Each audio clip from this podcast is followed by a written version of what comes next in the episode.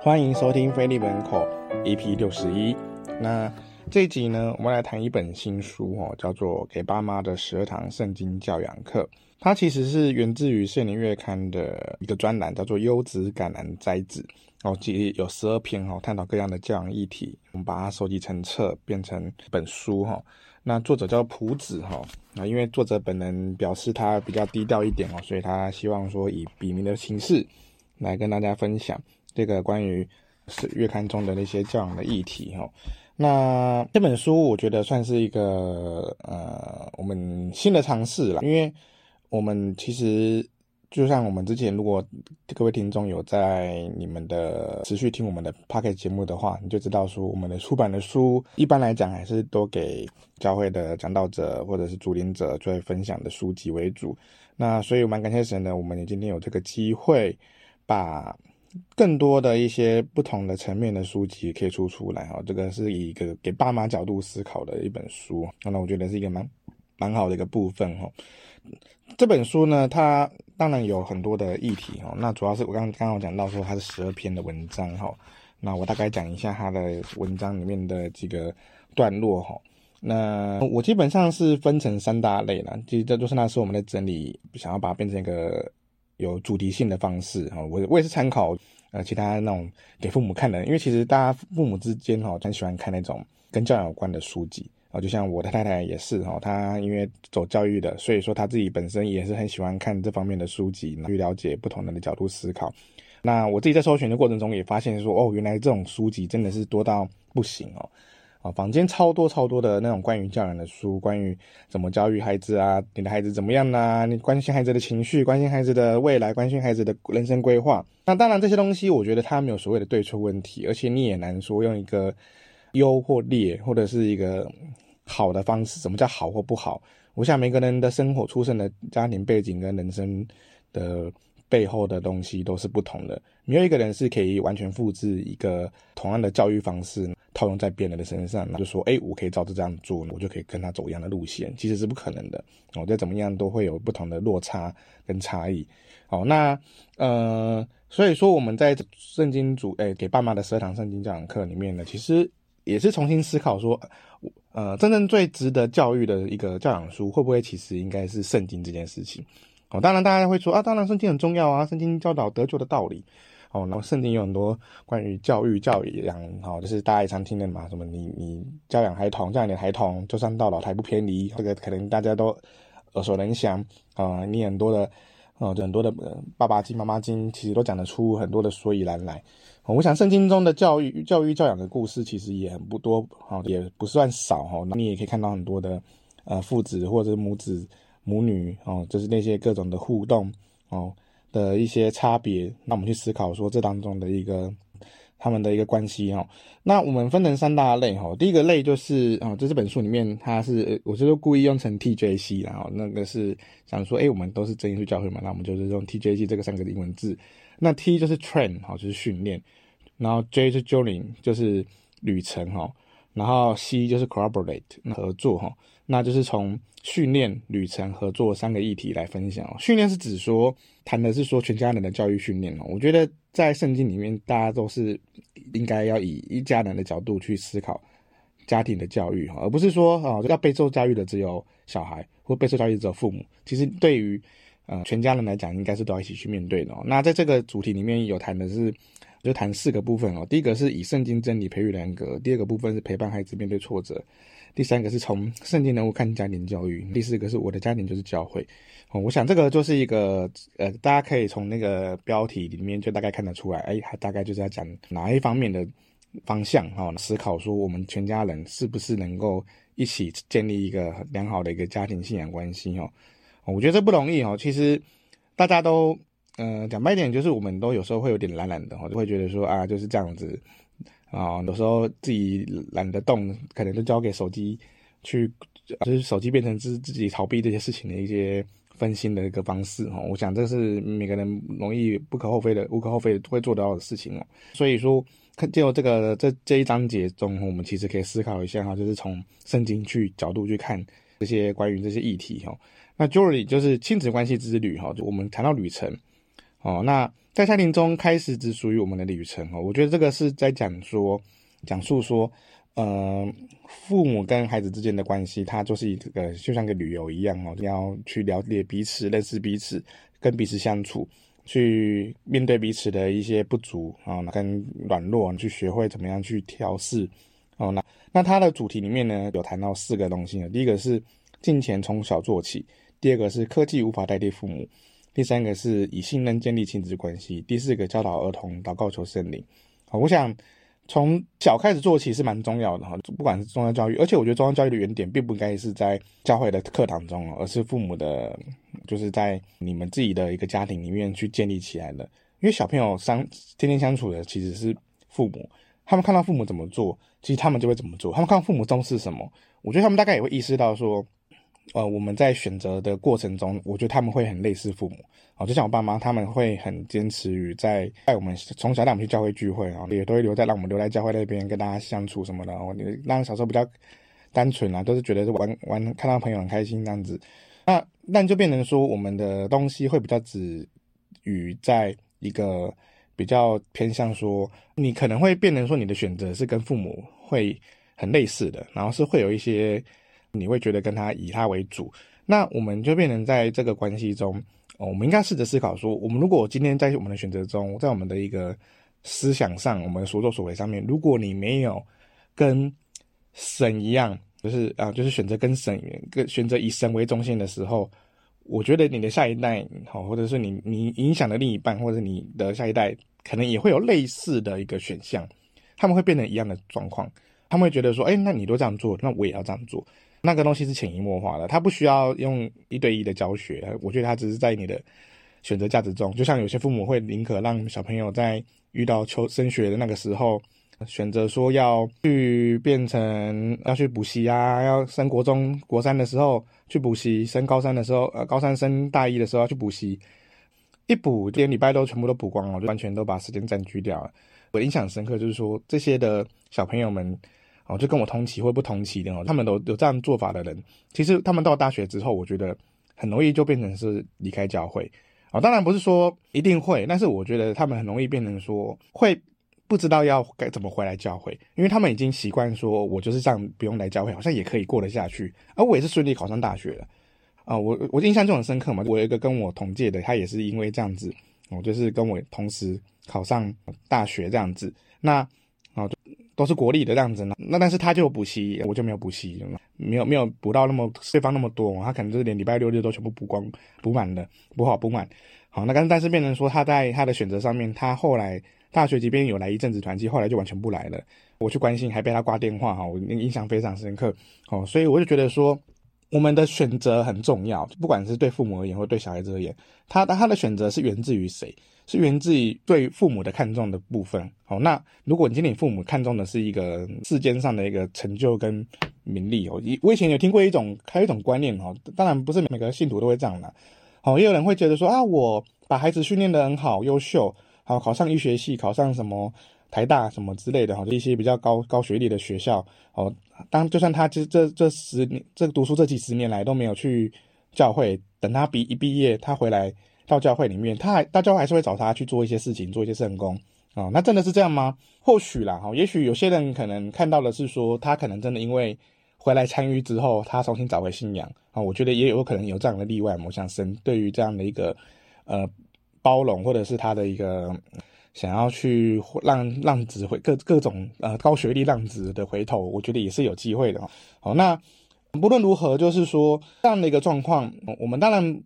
不敢说这个东西都是通例或者是怎么啊特例什么的，好，那但是我觉得他就是有在教会这个发生过一个这样的一个现象。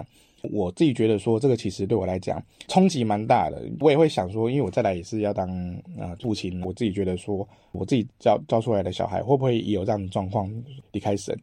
他没办法在我的身上感受到神。我觉得这蛮啊想想就是有时候细思会极恐哦，就是觉得说你到底怎么做才是对的啊？你怎么样弄？怎么样去教养、哦？这个当然，我觉得没有一个一定答案啦。但是我觉得，如果愿意把神放在一个你前面的位置上面，很核心的一个地方的时候，它变成是你的舵，是一个你的方向盘，是一个你的指南针好，我觉得它就是一个，如果它是一个在你的信仰、你人生选择中是一个重要的关键点的时候，它自然呢就不会变成是一个很容易翻船的地方哦。因为我们很容易翻车翻船，因为我们没有靠那靠神这个舵、神这个方向盘哦，我们会选择用自己的方式哦。因为每个人用自己方式一定会有得到有所成就啊。因为其实能努力一点，还是有机会给得到他应应该有的哦劳碌得来的一些成果。哦，我讲，我想神也不会否认这一块啊，就是你自己付出的东西，其实你是会得到东西的。但是更重要的，我们跟神的关系是不是我们想要去付出的部分？我觉得这才是我们要去思考的部分。哦，那这些东西其实反而是在跟我们自己家庭里面，跟你跟父母之间，或你跟自己的小孩之间的一个关系建立的过程中，我们能不能够把这样的东西放进去？哦，这才是最难的。哦，因为难难就难在于说我们会很挣扎嘛，你要不要补习？哦，他不补又很烂。好啊，那那就算现在的方教育方式也是希望说能够不要那么多明星学校，不要那么多的高学学历。现在又面临的少子化问题，很多很多的私立学校一直在缩减缩编，甚至并校，甚至就直接关掉。然后那国立学校更没有说呢，一直在谈各种的并校。那我觉得这个都是很困难的。好，那这些东西都影响着说大家在面对这种生育的问题、小孩子的教养问题，大家都会变成有很多的焦虑、很多的想法。哦，可是。圣经不就是在教导我们所谓的交托、所谓的放下、所谓的依靠神啊？那我们是不是有时候变成太多用用力在我们自己的选择上面，而没有把该有的那个心力放在神身上？我我当然觉得这蛮难的啦，因为没有不是每个人都愿意这样做。哦，那我也觉得我也是在这个路上去学习着啊。毕竟，其实以我在非利门书房工作的一个经验啊，就是有时候我们。呃，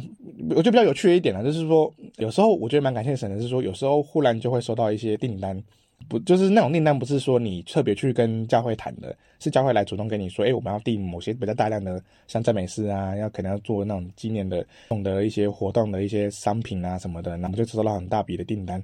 帮助腓利们平常的收入哦，比较可以有有一个不小的补助这样子哦，那我就觉得说，哎，这个东西。它不是我努力来的，那我们也有很多努力来的东西，我们可能像用各种的海报啊、发公文啊，或者是 Podcast 这样子，或者是录影、录录直播什么等等的，鼓励大家能够去关注我们的一些商品等等的这个方式，那它也是到一些效果。哦，那我也觉得神可能在不同的地方会帮助我们说，诶，有时候你不用那么烦恼说书卖不出去，或者说你的东西啊最近生意好像不怎么漂亮，我就觉得诶，好像我可能有点缺乏，哦，神都在这个时候都会给你一些。意料之外的祝福哦，我觉得这个也是也是一个我们在这当中学会看见神的部分哦。那再来是谈到 T 的部分哦，就是 TJC 的第 C 哈，就是 Cooperate 好，它是婚姻中的合作哦，天作之合也是要天天合作，这是我给他的一个副标哈。哦，我们即便是夫妻间是天作之合，大家常会这样讲嘛啊，我们是天作之合，我们是互补的，我们是。啊，就一生一遇哈，就是那种感觉哈，就你觉得啊，我们就天生一对。可是我觉得天作之合也是要天天合作哦，因为天天合作就要面对的是什么呢？第一个，他谈的是准备迎接孩子的婚姻；第二个，坚持信仰，尊重婚姻；第三个，从圣经人物谈夫妻关系；第四个，从诗篇谈全家蒙福的应许。我觉得这几点都蛮重要的耶，因为迎接孩子的婚姻，其实当然对我来讲，我最近小孩才准备要出生，那其实他我们的现在讲这个当然很远哦，那可是。我们总是会去思想起说，呃，一个婚姻的关系，其实它之所以重要，不是因为它代表的是一种爱到一种最高处的地方，而是说，我觉得它是一个实践爱的一个最深刻的地方。这个深刻的点，有时候会让我们很容易联想到我们跟神的关系。那神也很善于用这个关系来形容我们跟他的关系，哦，所以常常用夫妻这个关系来形容，哦。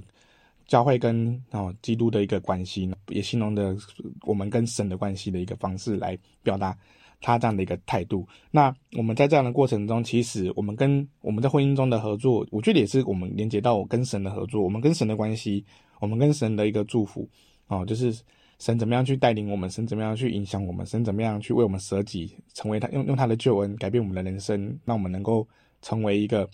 重视更多很重要的一些作为的部分哈，好，所以说以上 TJC 这个就是我们三大主题的一个分享哈。那作者他在他的序里面中呢也提到说，他其实呃一开始他也没想到说这个专辑专栏会把它出成书了，那是因为我们刚好跟女宣处的童工在聊的时候发现说，哎，其实这个这个作者的文章可以试着把它直接成册。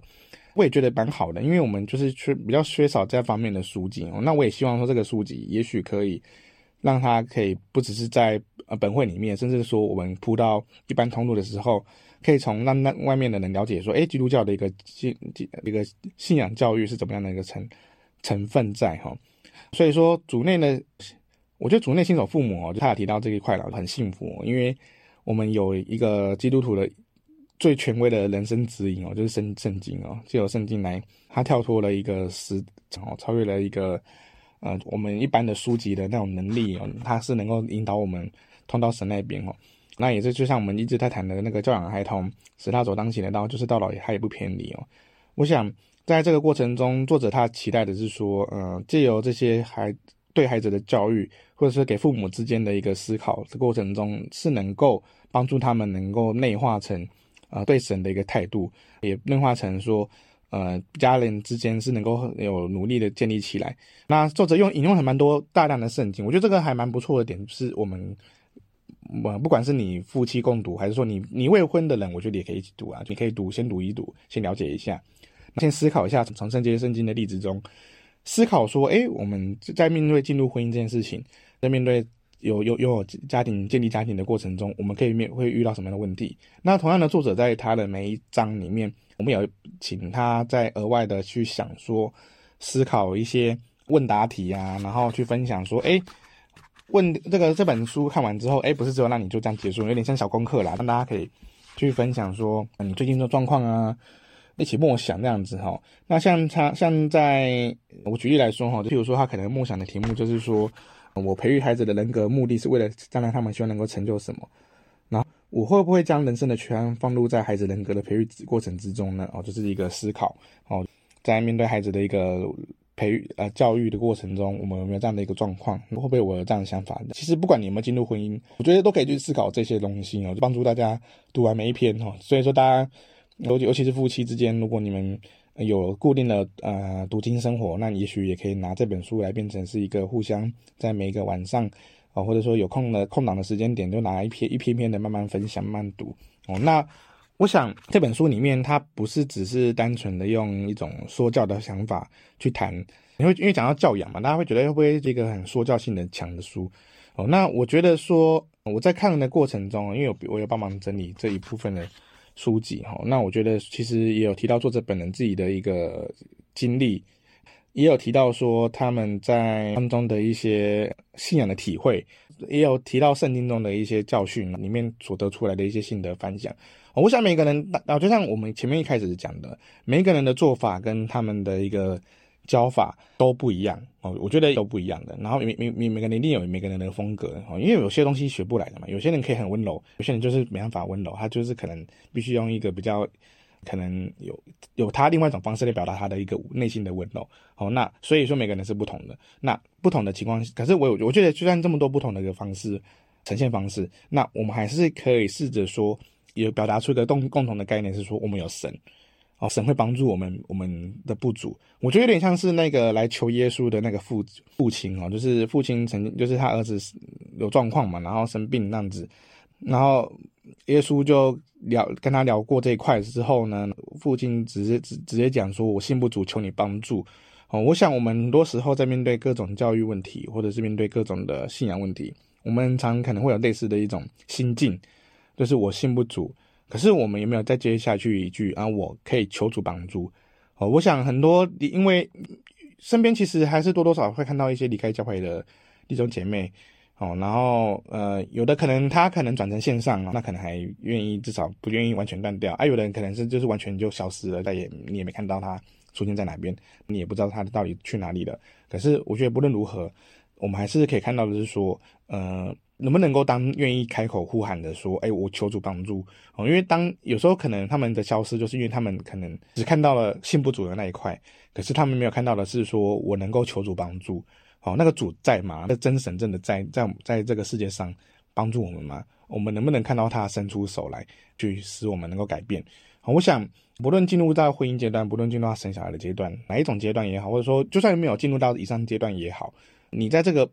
信仰的经历中，其实我觉得神没有把他的手跟他的声音停住。我们借由读经，借由你实践圣经的一个信仰道理，其实都是在帮助自己。自己去成为一个更好的人，哦，然后一个更爱神的人。好，那我觉得这是在我们这本书里面所想要跟大家分享的部分哈。那也很感谢神哦，有这个本书能够出来，希望可以帮助各位弟兄姐妹哦，不管是哪个年龄层哦，都很欢迎来看到这本书。而且我们现在这本书有七折优惠哦，就是到九二零二三年的九月九号，所以欢迎大家能够以一百七十五块的价钱哦，就可以买到一本很不错的书哈。我们现在最近也是卖得很好，那也希望大家能够继续支持。那我们今天的分享就到这边，大家平安。